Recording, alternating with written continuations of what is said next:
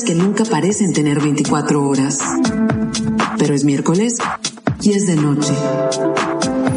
Y entre todo ese ruido, qué gusto poder encontrarnos para juntos abrir este portafolio.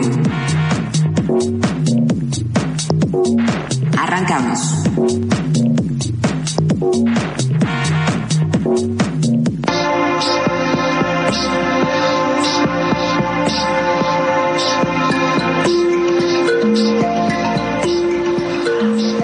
Es miércoles y es miércoles 10 de noviembre y Facebook, que sí tiene buena memoria porque yo ya no, eh, me recordó que el día de hoy se cumplen exactamente cuatro años de que empezó este programa, así que ¡Paro, morros! o sea, no, no sirve aquí la cabina. ¡Cuatro años! Cuatro años que significan 261 portafolios, uno por semana. Y qué alegría, ¿no? O sea, se ha pasado rápido el tiempo, hay muchos temas, hay mucha gente que ha seguido el programa desde el principio, hay otra gente que ha caído después y luego se van para atrás y me dicen como, ay, al principio te escuchabas bien seria y eso. Sí, sí es cierto. Pero ¿saben por qué? Porque cuando yo regresé a la radio, yo tenía muchos años fuera de la radio.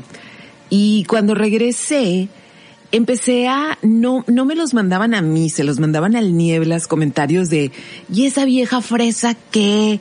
Y cosas así. Entonces, yo decía, bueno, tengo que buscar muy bien eh, las palabras con las cuales me, me, me manejo, pero creo que era porque es diferente, o sea, porque suena un poquito diferente al, a las otras chicas, no solo de la estación, sino a las otras chicas que hay en la radio local.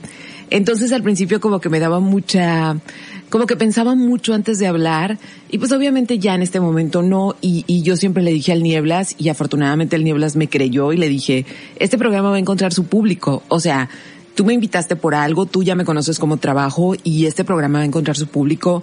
Y lo que me encanta es que hasta la fecha este programa no ha dejado de encontrar su público. Así que muchas gracias, estoy muy contenta de que eh, pues me hayan aguantado todo este tiempo y que sean parte de este portafolio. De hecho, esta semana me llegó un mensaje de, ¿sabes qué? Tengo un año escuchándote y hasta ahorita me animé a escribirte. No sean penosos, anímense a escribir, así uno sabe que no está solo aquí, nada más hable y hable, pero bueno, Bienvenidos. Está en los controles Armando. Mi nombre es Karina Villalobos y hoy es el día ya 314 de este 2021. Le quedan 51 días para quemarse a este año y además hoy es un día que además de que se cumplen cuatro años de, de portafolio, es el día en que cumple años la única persona en el mundo, de verdad, la única persona en el mundo que yo la amé desde el momento en que la vi por primera vez y es mi sobrina Renata. De verdad, o sea, yo no, nunca fui mamá, nunca quise ser mamá. Y cuando iban a ser mi primer sobrina, yo tenía mucho miedo porque yo decía, yo nunca he tenido a alguien como un niño tan cercano a mí, hijos de mis primas sí y así, pero tenía mucho miedo porque yo decía, ¿qué tal si la veo y me entra así como que el espíritu maternal y eso? Y luego, ¿qué hago? No, y no, este, era una bola de carne roja, mayugada. No sentí, eh, o sea, sí sentí un amor enorme en cuanto la vi. Y me acuerdo que por la ventanita de, del hospital, de la clínica donde estaba, le dije, yo voy a ser tu tía, la que te regala libros, yo voy a ser tía que cuando vamos, cuando podamos vamos a, viajar. Y sí, hasta la fecha soy la tía, ella ya sabe que los libros son parte de lo que yo le regalo, afortunadamente le gusta mucho leer.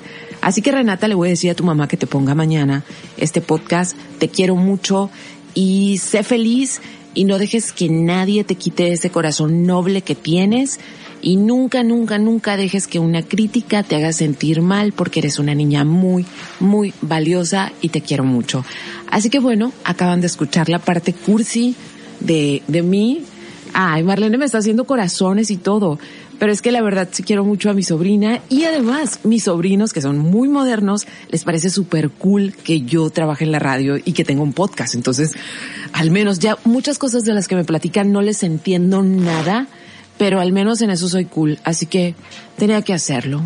Ahora sí, vayámonos ya a lo que, a lo que va. Y si ustedes son de los que escuchan el programa más o menos desde su primer año, pues porfa, ¿no? Echen ahí el grito para saber que hemos estado juntos todo este tiempo. Y también me escribió, verán, me escribió Saúl Mezquita en la semana y me dijo que él y su esposa eh, escuchan el programa, que les gusta mucho escucharlo juntos, y me dijo algo así como lindo y, y, y, me gustó mucho como, como lo aclaró, ¿no? Porque pues oh, me escucha con su esposa y todo eso y me dijo que mi voz es uno de los sonidos más eróticos que ha escuchado, pero que no lo dice en una fan mala onda, sino que ojalá que un día se pudiera decir eso sin que se sienta, sin que se escuche mal. Y por eso lo estoy repitiendo ahorita. Y, y muchas gracias, Saúl, y muchos saludos a tu esposa. Gracias por ser parte de este programa. Y pues bueno, hoy tenemos varios cumpleaños que de los que traigo, fíjense que nada más dos personas sí los cumplen, o sea, sí están en este plano, los otros ya se fueron. Uno es Ennio Morricone, que era el compositor, él murió el año pasado, que era el compositor de un chorro de pelis, pero sobre todo, este, la, verán, esta película que se llamó Cinema Paradiso, que es como una de las más icónicas del cine italiano, la música es de Ennio Morricone, entonces, un, un compositor así de Óscares y Óscares y Óscares, ¿no? También Ninon Sevilla, que fue una de esas eh, vedettes del cine mexicano, pero ella originalmente pues es, fue cubana. Eh, también eh, hubiera sido cumpleaños de Brittany Murphy, que a ella la vimos en Clueless, y después eh, tuvo como unos papeles importantes, este, o sea, como en cine interesante y luego como que se perdió, se casó y luego se murió. O sea, estaba súper joven y al año siguiente se murió el que era su esposo. Es como un misterio ahí hollywoodense. Este sí se murió muy morra la Brittany Murphy. Y los que, las que sí están vivas y cumplen años hoy son Ellen Pompeo, que pues es Grey de Grey's Anatomy, y Kiernan Shipka, que era la niña de, de Mad Men, la hija de Don Draper y que ahora, bueno, en, ya se acabó esa serie, pero hizo la nueva versión de Sabrina. Entonces ya está, ya está bien grande la muchacha. Y cosas interesantes, pues fíjense que en 1969, un día como hoy, en Estados Unidos se transmitió por primera vez Plaza Sésamo y cambió de lleno la manera en que empezaron a comunicarse como de manera educativa con los niños y hasta la fecha sigue siendo una de las franquicias más importantes y yo creo que todos en algún momento fuimos este pues fuimos fans de Plaza Sésamo y del Conde Contar y todo eso y supe esta semana que los republicanos como los más acérrimos están muy molestos porque eh, ¿cómo se llama el pájaro de Plaza Sésamo Armando? ¿Te acuerdas? Yo no me acuerdo, pero el pájaro amarillo grande, yo creo que todos lo recuerdan, pero no me acuerdo del nombre. Si alguien me lo quiere decir, thank you. Pero esta semana anunció que él ya se había vacunado, como para inspirar a los niños a que se vacunen. Entonces, este, pues, los republicanos dijeron que eso era propaganda y cosas así. Y este, y fíjense que hoy me enteré también de un niño que se enfermó de COVID. Eh, obviamente no está vacunado porque aquí en México no se están eh, no se están vacunando a niños a menos que tengan comor comorbilidades. Y, y fue a dar al hospital y ocupó oxígeno, o sea, ya la libró, ya lo van a dar de alta, pero este, pero sí, sí es importante, sí es importante, si en otras partes ya están vacunando niños, sí es importante. Y, y pues yo sé que, yo sé que son decisiones personales, pero necesitamos trabajar en conjunto en esto, si no esto nunca se va a ir.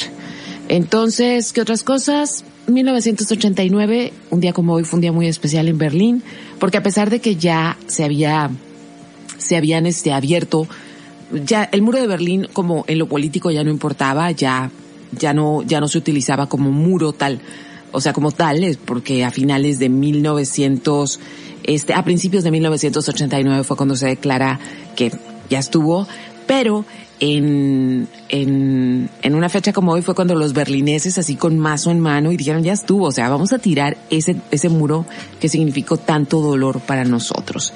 Entonces, si me quieren escribir, yo ya estoy conectada, estoy en Karina Villalobos en Facebook, arroba Srita9 en Instagram y Alma ya está bien acomodada para irles dejando información en arroba Srita9 en Twitter. Y sí, estamos cumpliendo cuatro años aquí en el portafolio por los 40 y toca la primera rola que miren, todas las rolas que escogí para hoy eh, son medio así, medio tranquilonas, este, pero son novedosas y creo que a la vieja loca de la que les voy a hablar ahora, creo que le hubieran gustado estas canciones, por eso las escogí. Así que voy a empezar con algo que se, que se llama Since I y es The Real Lies y suena así.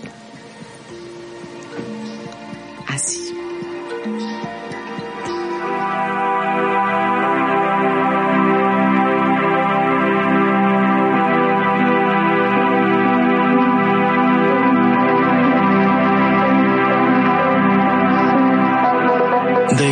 the tongue from the town.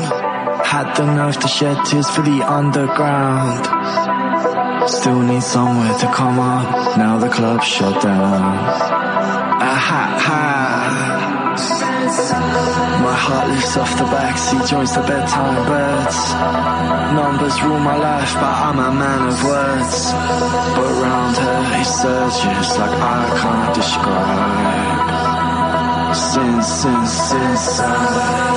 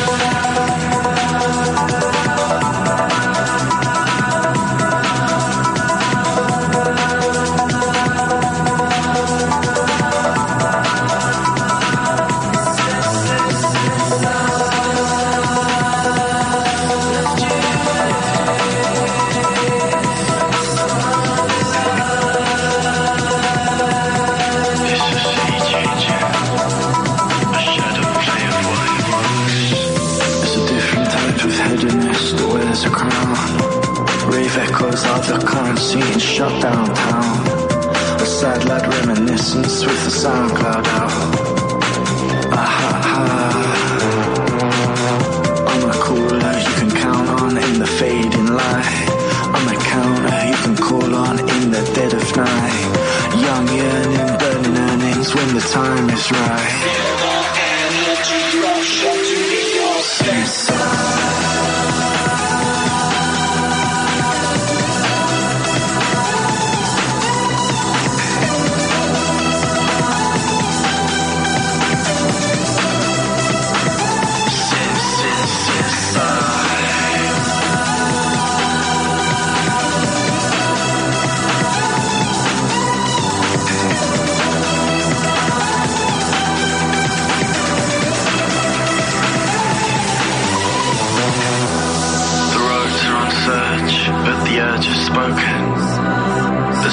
shuts, another opens.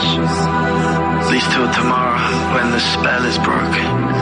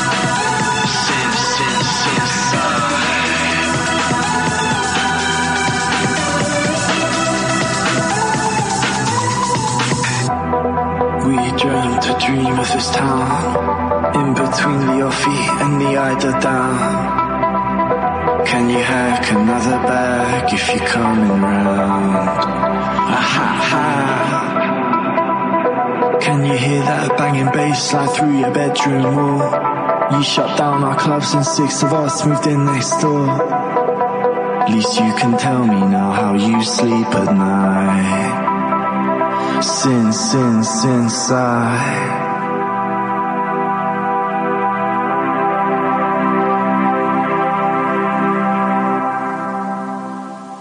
Como cada semana, traigo tu dosis de información.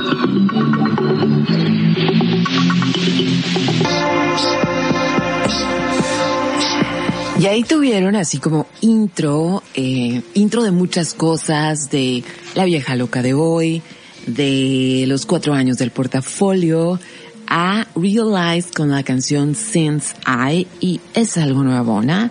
Y sí me dijeron que, eh, Caleb, muchas gracias, que se llama Big Bird, el, el, el pájaro amarillo, pero acá en México le decían Abelardo, o sea, tenía otro nombre. Entonces, muchas gracias. Pues Abelardo o Big Bird anunció que ya está vacunado para que los niños se animen a vacunarse. Sobre todo, así, sobre todo, pues en las áreas eh, más profundas de Estados Unidos. Y bueno, así vamos ahorita. Eh, estoy recibiendo sus felicitaciones, pero eh, al rato voy a juntar todas, todas, todas, todas para para agradecerles a todos juntos. Entonces, ya saben que vamos a empezar con el contexto para poder situarnos. Y en esta ocasión, la semana pasada, pues nos situamos en en ¿quién tocó la semana pasada? Ah, era María Calas. Nos situamos entre Grecia, Estados Unidos y Europa y las casas de ópera. Y fíjense que mucha gente había escuchado como algo de María Calas, pero no sabían su historia y me escribieron varios de ustedes como para, güey, qué pesado, ¿no? Y todo eso. Una vida muy infeliz que olvidé comentarles que yo equiparo mucho la vida de María Calas con la vida de Amy Winehouse eh, muy diferentes, obvio, pero las dos mujeres que siempre buscaron ser amadas, eh, que se traumaron en sus inicios porque les dijeron que estaban gordas, eh, que tuvieron problemas de adicciones de diferentes maneras. Las de Amy fueron pues más, este, como mucho más violentas y que se dejaron súper arrastrar por, pues por un amor, un amor que solo las utilizó. Entonces cierro con esa vieja loca para ponernos en el intro y ahora nos vamos a situar. El contexto es Estados Unidos y tenemos que irnos como bastante atrás al inicio o a la fundación de Estados Unidos, porque recuerden que el inicio, esas 13 colonias y después la independencia de esas colonias y la formación de la república tuvo que ver con el puritanismo, o sea, eran puritanos. ¿Esto qué quiere decir?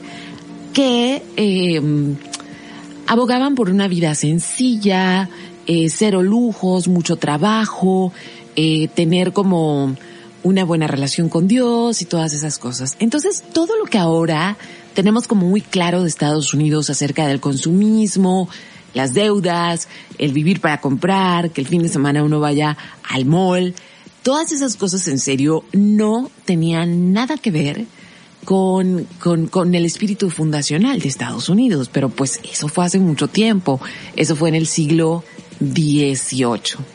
Para el siglo XIX, pues obviamente Estados Unidos empezó a expandir, empezó a hacerse cada vez más grande y resultaron como justamente el, el em, como el principio puritano estadounidense implicaba que se enaltecía muchísimo el, el, el, trabajo duro. Sigue siendo hasta ahora, ¿no? Como mucho trabajo, mucho trabajo, pero una vida sencilla.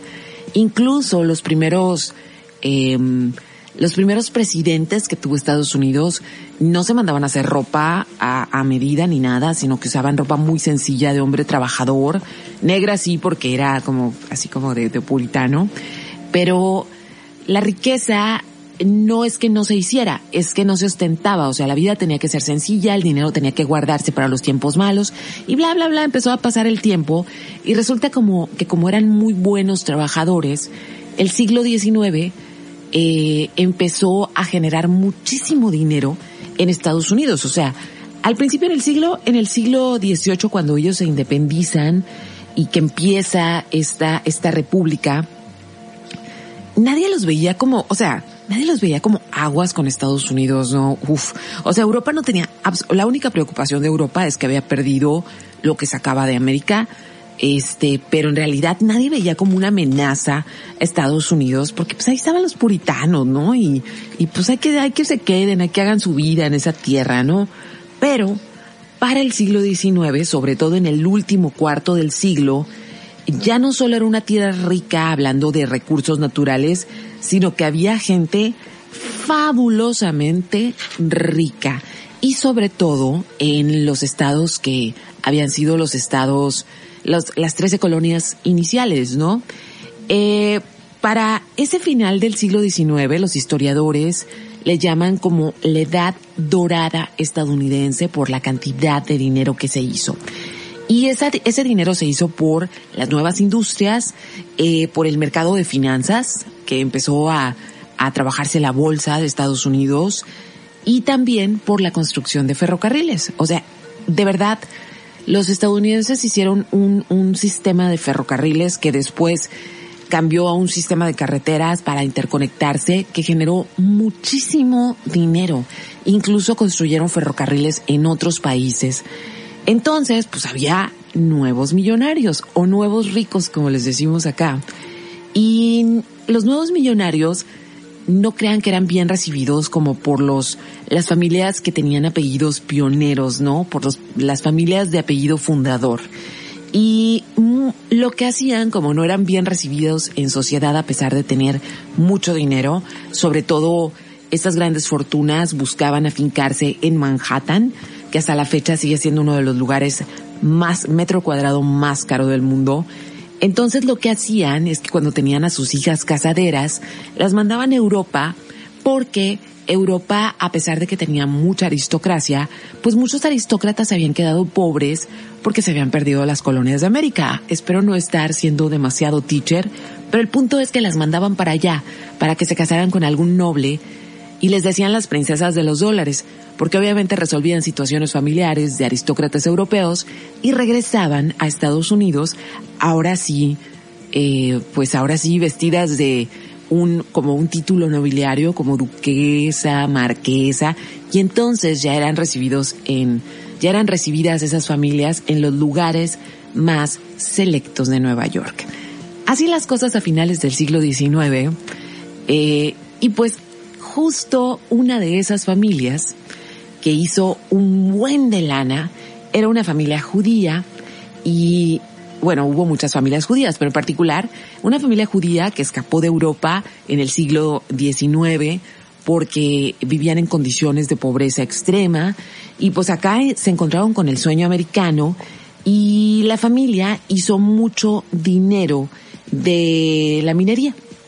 Entonces, como era una niña judía de mucha lana, junto con sus dos hermanas, este matrimonio tuvo tres hijas este, pues las mandaron a las escuelas más selectas del West Side de Manhattan, o sea, lo más selecto de lo más selecto.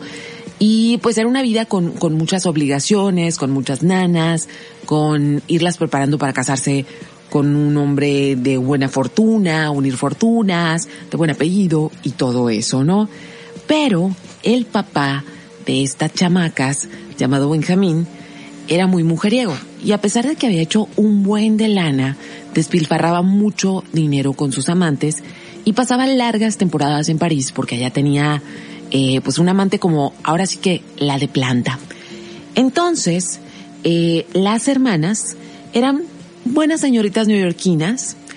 Eh, por desgracia, al ser judías, algunas pues no eran como em, la esposa ideal para algunos apellidos más puritanos, eh, pero pues llevaban una vida holgada de niñas bien y en 1912 esto cambió completamente porque su papá, Benjamín, que venía de regreso de pasar una temporada en París con su amante, se muere y adivinen dónde, en el Titanic.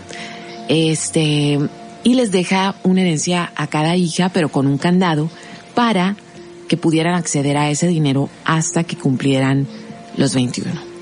Entonces la mamá pues también le dejaron una lanilla y luego empezó la guerra y pues vinieron los tiempos tristes. Ellas tenían dinero, en realidad ellas no sufrieron pobreza de ningún tipo, no eran súper, súper ricas porque entre los hermanos de esta familia que hicieron mucha lana con la minería, Benjamín era el que había hecho menos fortuna por ser mujeriego, por andar despilfarrándolo, pero los otros tíos eran así mega millonarios o multimillonarios, ¿no? Entonces en realidad a estas hermanas no les faltó nada, pero su mamá emprendió una empresa con la cual hacían uniformes, bien viva, uniformes y ropa para los soldados, entonces pues se les vendía todo.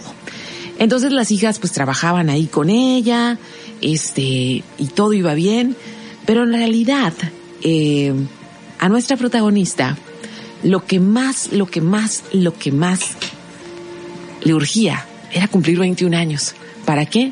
Para agarrar su dinero y huir de esa sociedad en la cual vivía porque le parecía sumamente asfixiante y además no tenía ninguna ninguna ilusión de casarse en ese momento de su vida porque sentía que había una vida allá afuera que ella no conocía y que si se quedaba en ese círculo burgués nunca iba a conocer.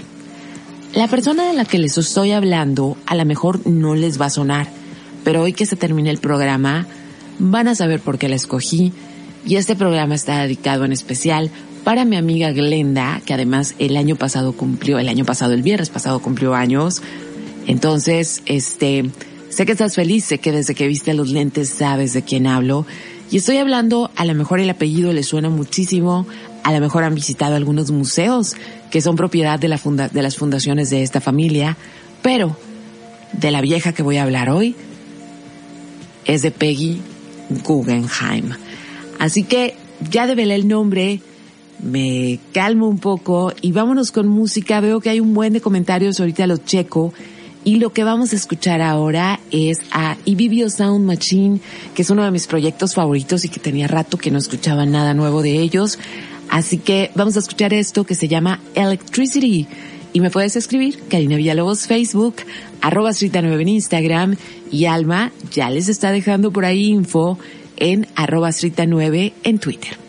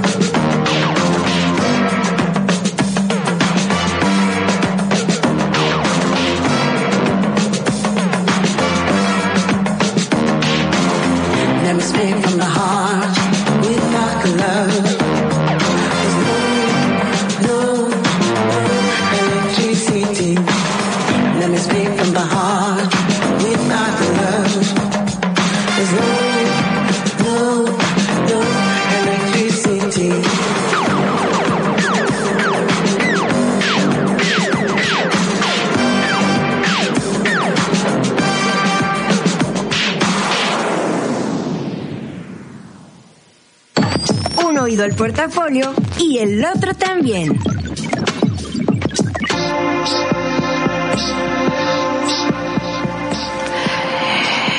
Y ahora sí ya les voy a contar por qué Peggy, quienes la conocen, em, saben que, saben que, hijo, o sea, what a life, what a life.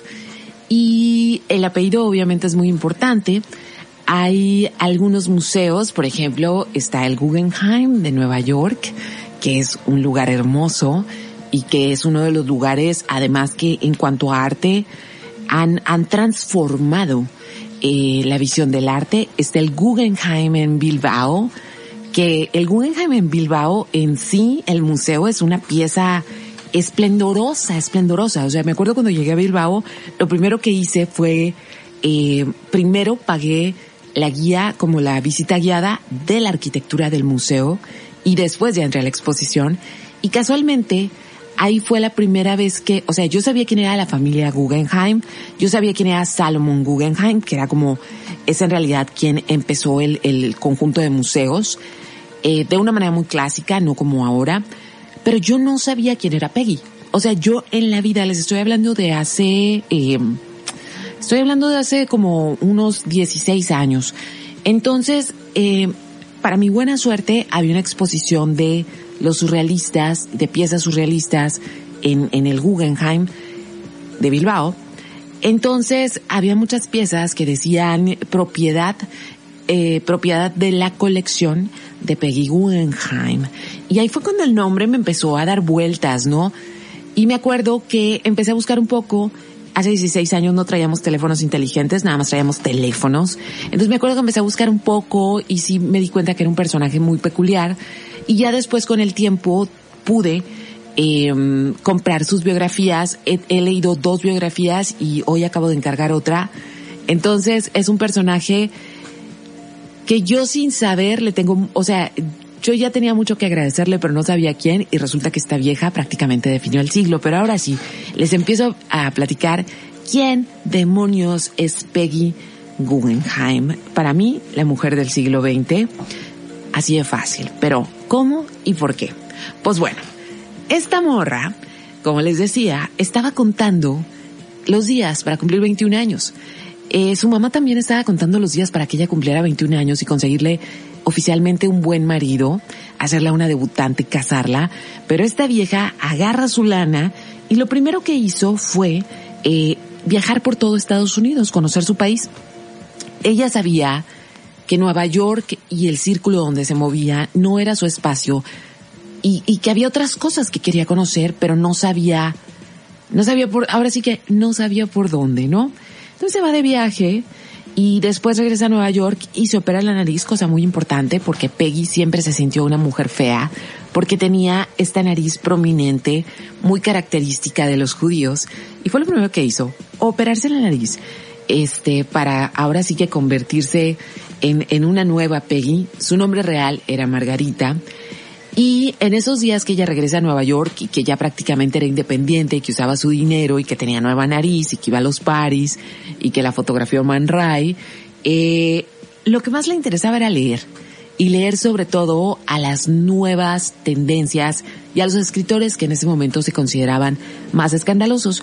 Si ustedes son lectores o han sido lectores, obviamente van a reconocer estos nombres como Tolstoy, Oscar Wilde, que era lo que más leía. Entonces, eh, para no estar en ese círculo social de nada más estar haciendo vida, pues, PR para buscar marido, decidió cosa muy rara para aquellos años para una mujer que tenía dinero, eh, empezar a trabajar. Y entonces, primero fue el asistente de su dentista, o sea, muy lejos de lo que terminó siendo. Y luego, le dieron chamba en la librería que se consideraba la librería más radical de Estados Unidos y que estaba en Nueva York y que vendía literatura vanguardista, o sea, esos libros que en otras partes estaban vetados y que organizaban además exposiciones de arte experimental, o sea, arte que no era figurativo. Y entonces cuando ella empezó a tener una cercanía con este arte que no era figurativo, que era más abstracto, que era mucho más atrevido, que a veces tenía que explicarse, dijo, ese es el mundo mío. No soy artista, pero ese es el mundo mío, así que algo he de hacer con eso. Y entonces, ya sabiendo que lo suyo iba a ser el arte, no sabía cómo, no sabía por dónde, no sabía qué parte del arte le iba a corresponder a ella, pero pues agarró su lanita, con su nueva nariz, se fue a Europa y lo que hizo en Europa fue visitar hasta que memorizó cada museo, cada uno de los artistas que mandaron tendencia a lo largo de la historia del arte y el arte se había convertido en su razón de ser. Entonces dijo, me voy a quedar a vivir en París, tengo dinero, así que, ¿qué, se hace? Pues se vive en París. ¿Por qué? Porque después de que se acabó la Primera Guerra Mundial, París se convirtió en la meca de todos los nuevos movimientos. Eran los locos 20, había una explosión de nuevas tendencias, no nada más en el arte de manera formal, sino también en la música, en la literatura, en la poesía, y todo estaba pasando en París. Así que ahí conoció este, a muchos intelectuales y resultó que empezó a ser amiga de los artistas que estaban haciendo el surrealismo la corriente surrealista, ¿sí? Entonces, un año después, ya está viviendo ya en, en París, tiene su depa, y un año después regresa a Estados Unidos porque una de sus hermanas se va a casar. Se queda una temporada y ahí conoce a un artista también, a un pintor, que era mitad francés, mitad estadounidense, Lawrence Bell.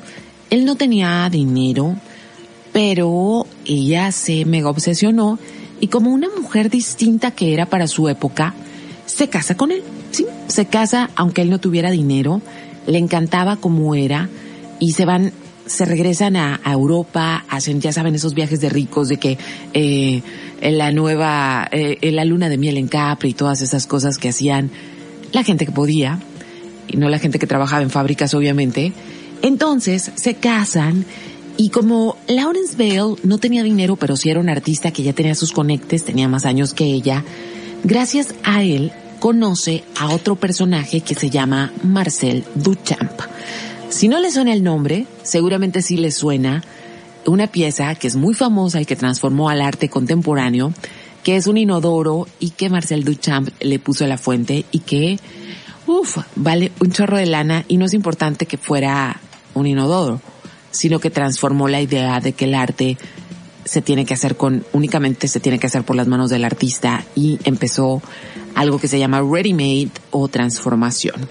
Entonces, pues se nos casan, empieza a conocer a gente más importante, ya tenía ya un círculo de gente importante, los surrealistas, y cuando hablo de surrealistas estoy hablando de Man Ray, estoy hablando de Salvador Dalí, de André Breton, de Max Ernst, o sea, todos esos güeyes eran sus compas. ¿Por qué? Porque eran los que estaban en los cafés fumando y haciendo arte, ¿sí? No era porque ya fueran importantes, hicieron importantes después. Entonces, la bronca fue que muy rápido empezaron los problemas maritales entre Peggy y su marido Lawrence. ¿Por qué? Porque Lawrence eh, era alcohólico y era un alcohólico mm, empedernido que tendía a hacerse agresivo y que empezó a desquitarse con Peggy porque toda la gente decía, y era cierto, que Peggy lo mantenía. Entonces cuando Peggy viajaban mucho, conocían mucha gente, eran amigos de Hemingway, de Isadora Duncan, la bailarina que después se ahorcó de manera accidental acá en California, Ezra Pound, pero este hombre la golpeaba a Peggy. Y estamos hablando de por más moderna que fuera para su tiempo Peggy, eh, ser una mujer divorciada no estaba en los planes de absolutamente nadie, y mucho menos de alguien que se había revelado a una sociedad. Si se divorciaba era como darles el gusto, el te lo dije.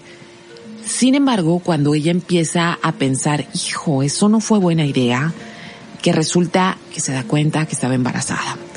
Entonces, por el bien de su hijo o hija, lo que iba a hacer, eh, decide quedarse. Eh, y también empieza a amistarse con otras mujeres artistas eh, que estaban haciendo, pues ya estaban haciendo como cosas de manera, eran como protofeministas, no existía el término, pero estaban haciendo cosas en conjunto y estaban buscando tener la misma igualdad de oportunidades en el arte que tenían los hombres, cosa que hasta la fecha no se ha conseguido. Si no, revisen las cédulas cada vez que vayan a una galería o un museo, siempre hay más obra de hombres. Pero justamente esto, el hecho de que Peggy empezara a juntarse con viejas que no se dejaban, que eran, que andaban por la vida haciendo lo que quisieran y que ella empezó a hacer más lo que ella quería, pues Lawrence le agarró más tirria y empezó a, empezó a golpearla y a aventarla y a caminar encima de ella, a golpearla en público, eh, hasta el punto que eh, ella ya en ese momento, o sea, fueron algunos años y en el momento en que ella decide esto es un hasta aquí, ella ya tenía dos hijos, una hija y un hijo, entonces eh, armó un plan para poder huir de él, para escapar de él y pues no, no se imaginaba, nadie se imaginaba después de eso. O sea, cuando ella se separa de Lawrence Bell, toda la gente asumió que la vida de Peggy estaba acabada. Tenía dos hijos, era soltera, ya no le quedaba mucho dinero, porque Lawrence obviamente se había gastado gran parte de esa fortuna, como en el pomo. Entonces, eh, nadie daba un peso por Peggy en ese momento. Y, eso me parece todavía más emocionante porque lo mejor estaba por venir, pero ahorita les sigo contando. Vámonos con música y lo que viene ahora es a, a, Charlotte Dade Wilson que tenía muchas ganas de ponerle el programa y esta canción se llama Work. Aquí va.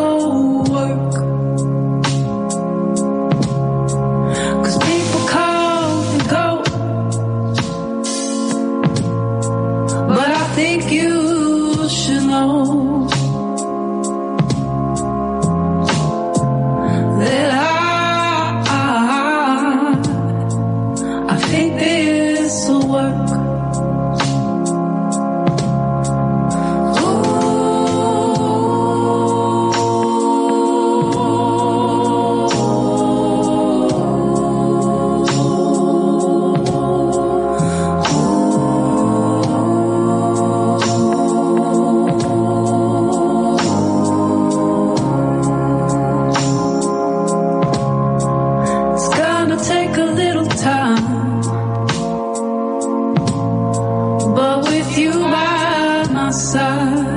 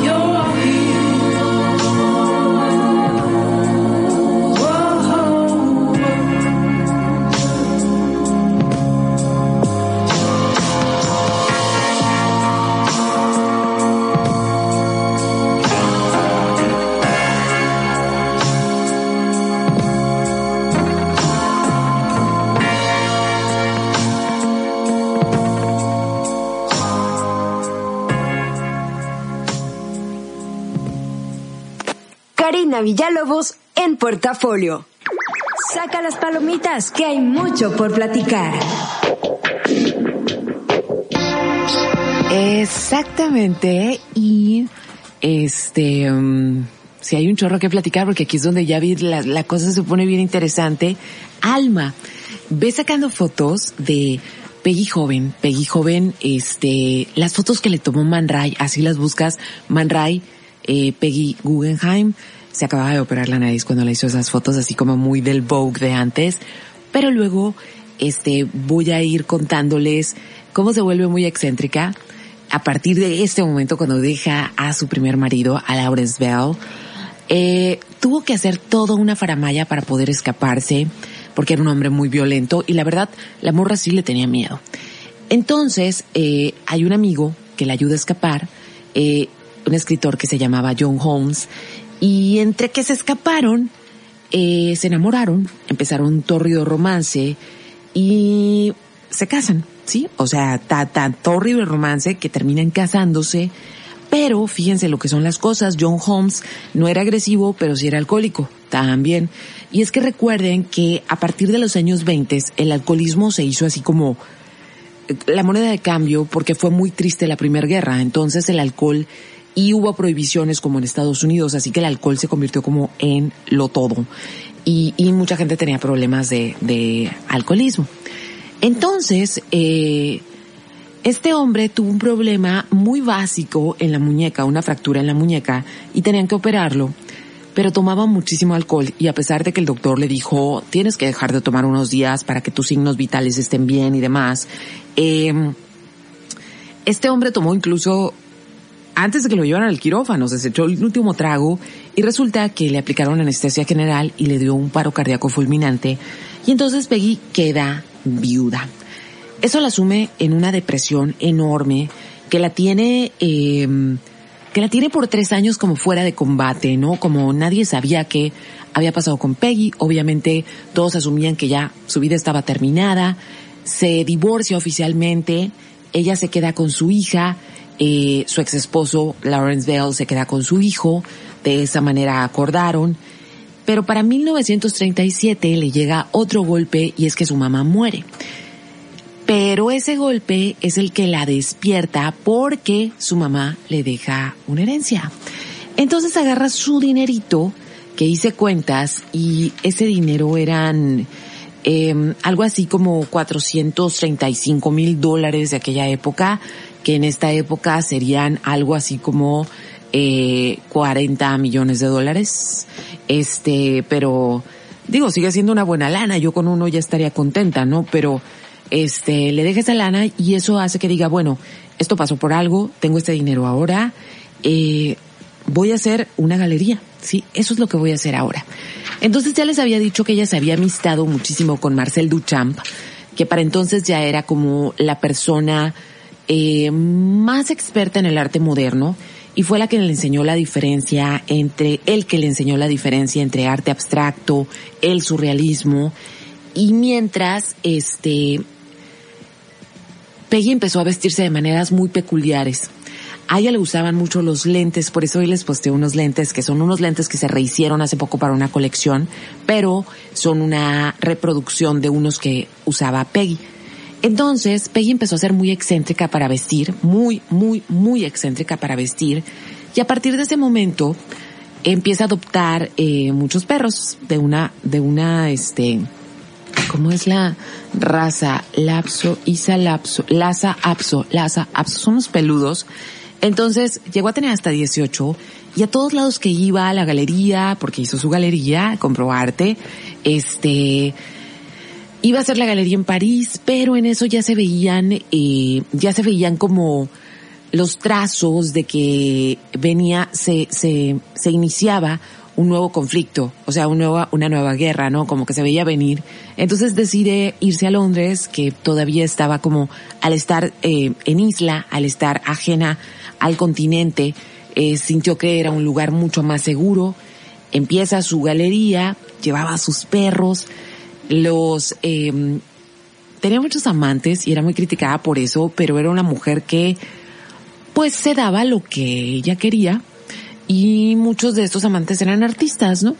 Entonces, chequen ahorita, o sea, chequen esos nombres y yo sé que estoy diciendo nombres al aire, Alma, Paro, de los que vayas cachando, pon obra porque son prácticamente los artistas del siglo XX, pero en aquel momento todavía no eran los artistas del siglo XX. Entonces en esa galería, Peggy Guggenheim, ya con el conocimiento que había adquirido de su mentor Marcel Duchamp, apadrinó a los siguientes artistas.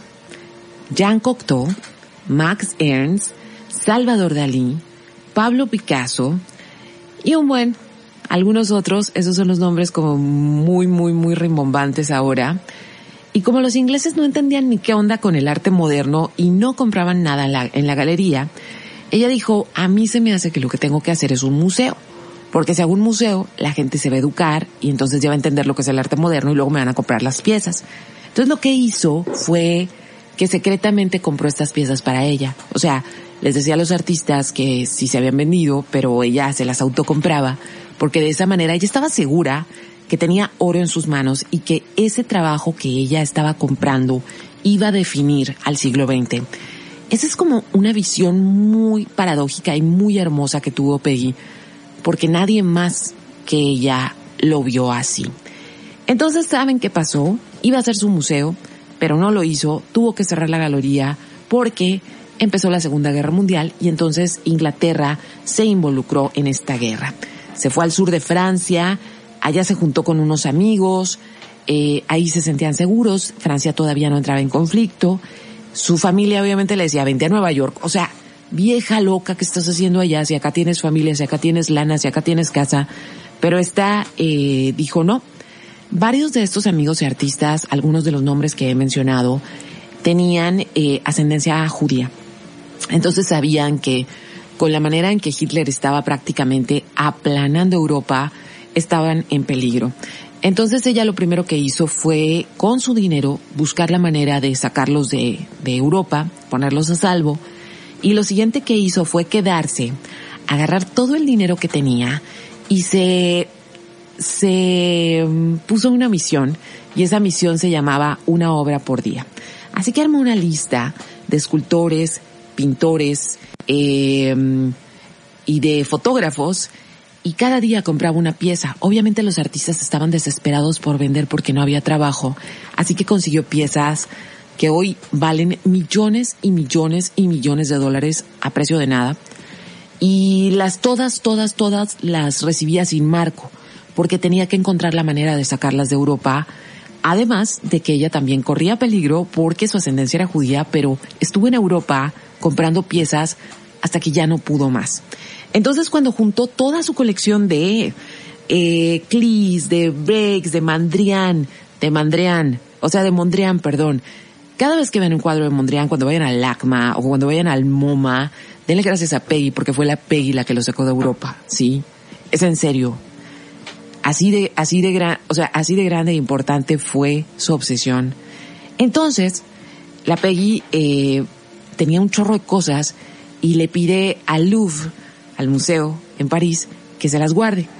Y el Louvre le dijo, no, aquí no se hace morra porque sabes que están bien modernas esas piezas y aquí no las podemos tener.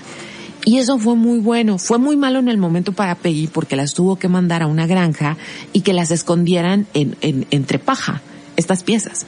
Y fue una muy buena idea porque eh, cuando los alemanes tomaron, tomaron este, París, una de las primeras cosas que hicieron fue destruir el arte que no fuera clásico porque consideraban aberraciones el arte moderno.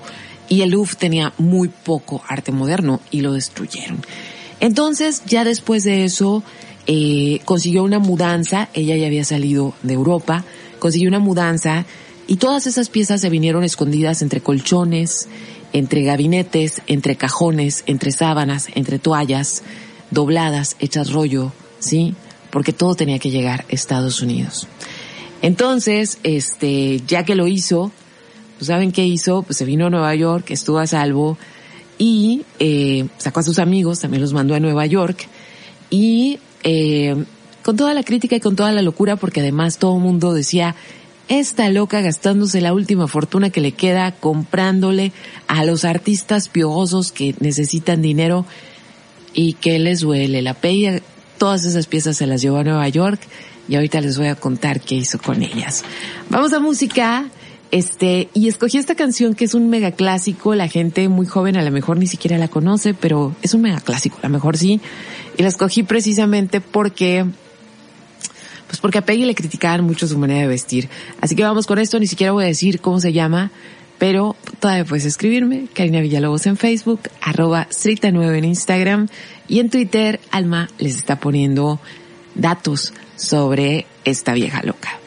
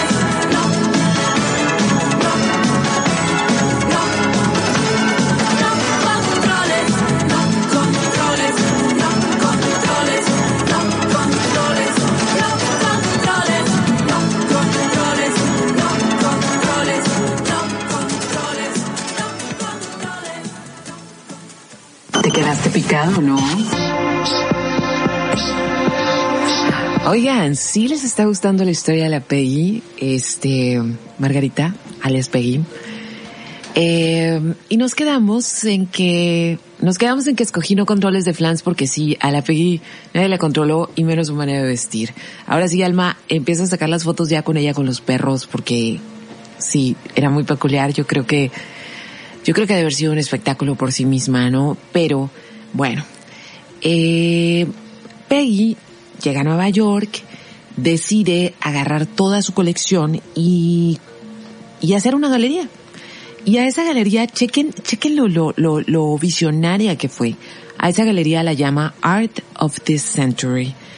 Y fíjense lo lo importante que fue esta galería. Ya les dije todos los nombres de los que se trajo y empezó a exponer. Y Nueva York, al estar Europa en guerra, Nueva York se convirtió en la nueva capital del mundo y sigue siendo una de las capitales del mundo más importantes, ¿no? Pero, pues ella empieza la galería y cada año, eh, por los años que tuvo esta galería, cada año hacía como una exposición en la cual eh, proponía a los artistas que había que ver, como que eran las promesas del futuro, sobre todo en el arte abstracto. Y entonces la invitaron a ver una pieza de un joven alcohólico y un poco autodestructivo para variar, eh, que pintaba de maneras que nadie más pintaba. Y en realidad Peggy tuvo muchas dudas acerca de él, acerca de estas pinturas, ¿no? Le caía muy bien, eh, hay quien dice que intentó ligárselo también, pero este no estaba muy segura porque sentía que, que excedía de lo abstracto. ¿De quién les estoy hablando? De Jackson Pollock, uno de los pintores más importantes hasta la fecha. Entonces lo consultó con su maestro, con Marcel Duchamp, y Marcel le dijo, sabes una cosa, creo que esto es lo más emocionante que he visto en muchísimo tiempo y esto va a cambiar la historia del arte. Y entonces dice, bueno, si tú lo dices y si tú eres mi maestro, a lo mejor ahorita todavía no estoy viendo lo que tú puedes ver. Entonces, fue la primera persona que propuso a Jackson Pollock como el artista que había que ver. Entonces, cuando su galería monta algunas de las piezas, Jackson se convierte en la genialidad, ¿sí? O sea, todo mundo quería tener un pedazo de Jackson Pollock. Si ustedes van al, al LACMA en no al ACMA principal, sino, no, al Museo de Arte Contemporáneo de Los Ángeles, que está dividido como en varias partes. Eh, en una de ellas, el que está, el que está, en una de ellas, la del centro, tienen un Pollock, eh, en colección, en, en exhibición permanente, eh, a manera de estudio, y como Pollock en sus primeras piezas, igual que Mondrian, utilizaban materiales muy baratos, son piezas tan importantes para el arte, son piezas tan importantes para la historia, que tienen que estar en constante rehabilitación.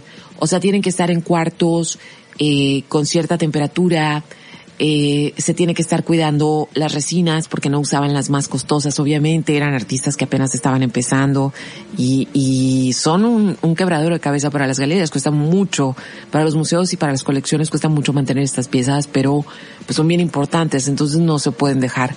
Y esa pieza que está en exhibición de Pollock es porque está en mantenimiento constante, entonces si tienes suerte, te toca ver a los restauradores, este, haciendo su chamba del día para que esta pieza sigue estando en buen estado y es una de sus piezas más grandes. Fíjense que eh, eh, fue tan importante Peggy para la vida de, de artística de Jackson Pollock que, que incluso lo, lo impulsa a comprar y le ayuda a comprar una casa de campo para que estuviera como más concentrado en su trabajo y para que no tomara tanto, porque pues al pasar en bar en bar. Y eso fue muy determinante Siguió siendo una persona autodestructiva, pero fue muy determinante porque al estar en una granja y al tener tanto espacio, fue cuando Jackson Pollock empezó a producir estos cuadros enormes, porque tenía espacio ahora, en vez de vivir en un cuarto ocho en Nueva York. Y justamente esa pieza que está ahí en el centro en Los Ángeles es una de esas piezas enormes. Entonces se acaba la guerra, Peggy, Nueva York es el centro del mundo, Peggy, la colección de Peggy para ese momento se considera lo más vanguardista a nivel mundial. O sea, y en esos años que dura la guerra, Peggy se convierte de ser la vieja de la que todos se burlaban porque se estaba gastando su dinero en pleno inicio de guerra, de ser la que se había quedado viuda, de ser la que la habían golpeado, de ser la loca que caminaba con perros, se convirtió en la mujer que tenía la colección que definía la nueva vida después de dos guerras mundiales. Era lo que había que ver. Pero saben que la Peggy estaba bien cansada, había sido mucho trabajo, había tenido muchos amantes, se la había pasado borracha, porque pues mucha fiesta, mucha galería, y decide irse a Venecia. Eh, decide agarrar un dinerito que tenía por ahí guardado, comprar un castillo, no es un castillo muy grande, pero es un castillo, comprar un palacio, eh, empieza a vivir ahí, se lleva su colección y la acomoda en este palacio y decide que a partir de ese momento la gente puede ir cualquier día a su casa en Venecia cualquiera de los tres días que abre las puertas de su casa y muchos de los invitados se la tomaban, se la topaban en los jardines tomando el sol bichi. Y ya no era una mujer joven y ya no tenía el mejor cuerpo, pero ella feliz, acompañada de sus perros siempre. Ya estando en Venecia, eh, le pasaron varias cosas. La primera fue que determinó que no iba a volver a tener sexo porque consideró que mucho de eso había eh, había llegado a malos, había logrado o había generado malos entendidos en su vida y eh, se paseaba por los jardines, andaba por Venecia, andaba en las góndolas, era un personaje conocido, incluso la gente iba a Venecia ya sea a verla a ella o poder entrar a la casa de Peggy a ver la colección, que eran piezas que hasta la fecha siguen siendo muy, muy valiosas y muy únicas. Siguió usando sus lentes raros, siguió caminando con perros, pero su hija, que su hija era alcohólica también, pero aparte tenía problemas mentales, su hija se suicida, eh, no recuerdo el año, y a partir de entonces Peggy ya no, ya no hace mucha vida pública, se, se sigue, se sigue paseando por Venecia, pero ya no invierte más en arte. Eh, y decide varias cosas porque siente que la muerte está cerca, que tuvo una buena vida y una de ellas es escribir su autobiografía, que no le he conseguido, es bien difícil de conseguir. Y la otra cosa que decide es donar a la colección de Solomon Guggenheim, que es el que posee los museos y su palacio, a, o sea, su palacio y su colección a Solomon Guggenheim con una condición que las piezas que están en en su palacio, en Venecia, nunca salgan de ese palacio y que se conviertan en un museo. Y la única razón por la que pueden salir de ese palacio, obviamente salen de repente a visitas a otros museos, pero regresan, es su colección. Y lo único, la única razón por la que pudieran salir es porque Venecia empiece a inundarse. Esa fue la cláusula que dejó y unos años después muere de una apoplejía eh, fulminante.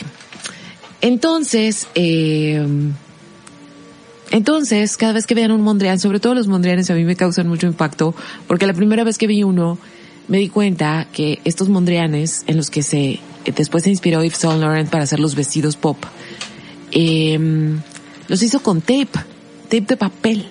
Entonces no me imagino lo que se requiere para mantenerlos vivos a esos cuadros. Entonces, bueno, voy a parar aquí con Peggy. Voy a volver para despedirlos y, y contarles algunas curiosidades. Vamos con esto que es Leisure, que me gustan mucho, y la canción se llama Money, porque sí tenía que ver, el dinero tuvo que ver con esto, pero me encanta porque no fue la única vieja loca o la única señorita bien que tuvo lana, pero sí fue la única señorita bien que fue una vieja loca que estaba segura de lo que estaba haciendo y se gastó su dinero en salvar de la guerra lo que hoy conocemos como arte moderno y arte contemporáneo. Entonces, Aplausos para Peggy, tenía que festejar hoy con Peggy, tenía que hablarles de esta vieja loca y ojalá que si nunca habían escuchado nada de ella, eh, los inspire a, a, buscar un poco más, un poco más de ella. Hay un documental, pero está así como súper inconseguible. Pero bueno, ahorita les cuento de ese documental. Vámonos con Money, Leisure, Leisure y todavía me puedes escribir. Karina Villalobos en Facebook, arroba 9 en Twitter y arriba arroba 9 en Instagram.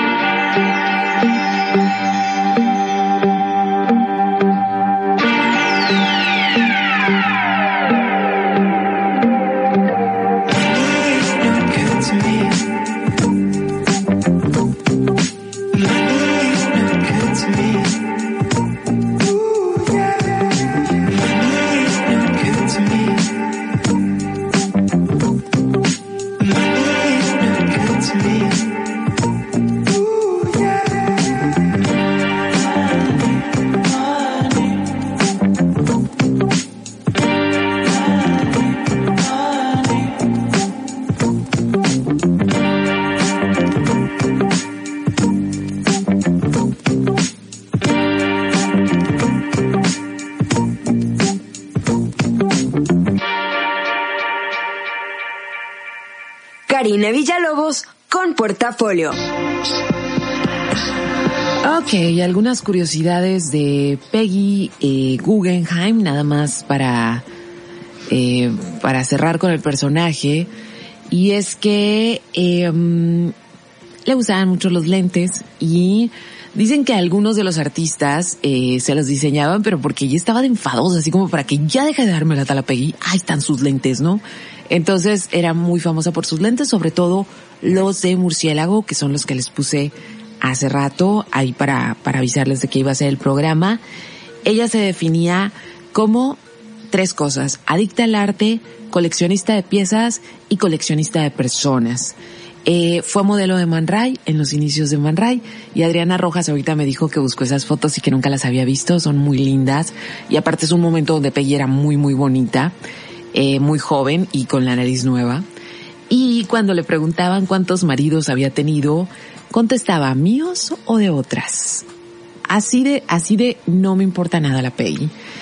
Y algo que sí hay que recalcar es que Peggy siempre se sintió fea. Entonces muchos decían que estos lentes eran en parte para, para esconderse un poco, ¿no? Porque nunca, nunca, nunca se sintió guapa. Y muchos de los hombres que fueron sus amantes, cuando terminaban con ella, se burlaban de ella y decían que única, le decían que únicamente habían estado con ella por el dinero. Y pues esa parte sí está como fea, pero a mí me gusta que a pesar de que pasó por cosas bien difíciles, eh, yo sé que cual- cualquiera puede pensar, sí, pero tenía dinero. No, no, hay gente con un chorro de dinero que hacen nada con el dinero.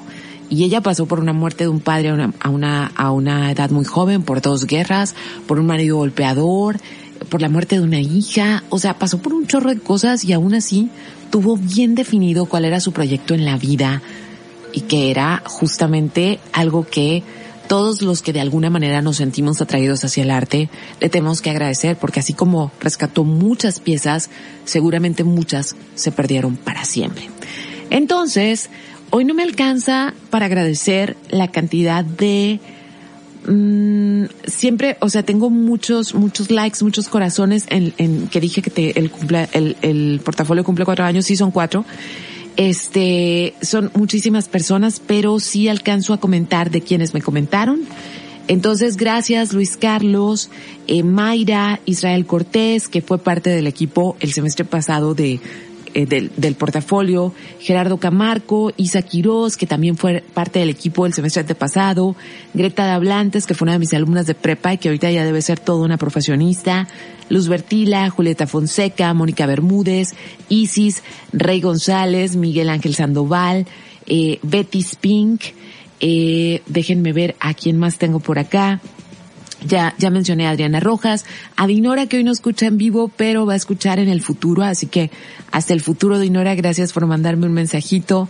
César Luna, Ana Karen, me encantan siempre tus comentarios y, y que me digas que estás tan emocionada como con la serie de los asesinos seriales, pero pues aquí ya llevamos 11 viejas locas y saben que todavía nos faltan un chorro. Alicia Bazar, Carlos Beltrán, Glenda Campos, que sí puso ahí medio un spoiler, Ruiz, Ruiz Joyet, este, y pues, déjenme ver acá quién está de este lado. Fito Rodríguez también. Y déjenme ver quién está también del otro lado. Eh, Art García, Jesús Hernández, Ana Karina. Este, muchas gracias por estar, dejar ahí. Les digo, tengo muchos corazoncitos que sí no me va a alcanzar el tiempo para mencionarlos a todos, pero de corazón muchas gracias porque hacer este programa Muchas veces ustedes me dicen como debería durar más o debería ser más días a la semana. Contarles la historia de una vieja loca, yo leo mucho, pero eso no quiere decir que todo lo tenga en el cerebro listo para platicarlo. Lleva días de, trabajo y quienes han trabajado conmigo haciendo prácticas profesionales saben que es un trabajo de investigación que nos lleva de tres a cuatro días. Eh, la música igual. Entonces para mí el programa es una vez a la semana porque si no, tendría que dejar de hacer lo que me paga, lo que, con lo que pago mis recibos para hacer el programa, y entonces pues no, no saldrían bien los balances. Entonces amo que se me dé la oportunidad de hacer un programa como este donde les puedo contar historias, pero sobre todo amo que tenga sus radioescuchas y hoy de verdad se hicieron súper presentes y les agradezco de todo, de todo corazón. El documental se llama Peggy Guggenheim, una adicta al arte. Hay una página que dice que lo tiene disponible gratis, que es una página española, pero hoy todo el día estuve tratando de cargarlo y no se pudo, probablemente ya lo tumbaron. Y para los que tienen VPN, sí está, se puede rentar en Filmin, pero Filmin España. Creo que cuesta la renta como dos euros, así que los que tienen VPN pueden hacerlo. Glenda, puedes hacerlo. Glenda Campos. Entonces ahora sí yo me despido, vamos con una rola más. Armando, muchísimas gracias por estar en los controles y por estar, este, casi casi los cuatro años has estado conmigo, ¿verdad? Más o menos, más menos. Yo creo que tres sí. Entonces, muchas gracias por tu paciencia. Y eh, me despido con esta rola ya para bajar el... Estoy muy contenta, ¿se nota? Estoy súper contenta. Ya para bajar el, como, como el, el, el, el rush, vamos con esto de Elisa y la canción se llama Wasn't Looking. Y ahora sí, que tengan muy bonita noche. Saludos en el futuro a Joaquín, a mis hermanas, a Reno, la cumpleañera, y van a poder encontrar el podcast a eso de las 10 de la mañana en Apple Podcast, en Spotify, en mi página carinavillalobos.com. Bye, bye.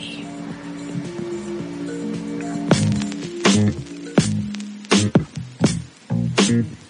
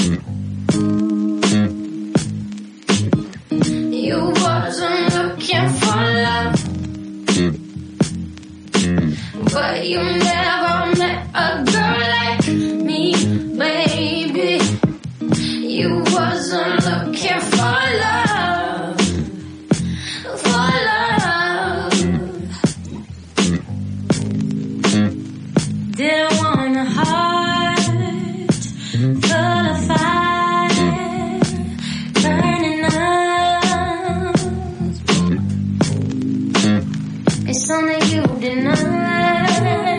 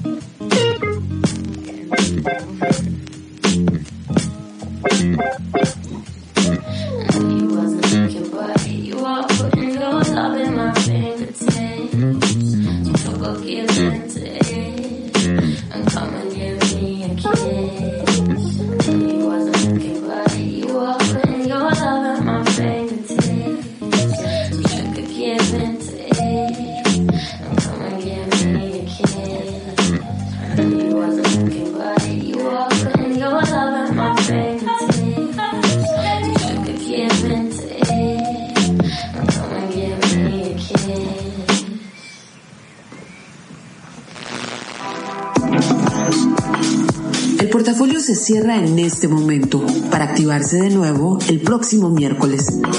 Descansa, respira y comparte.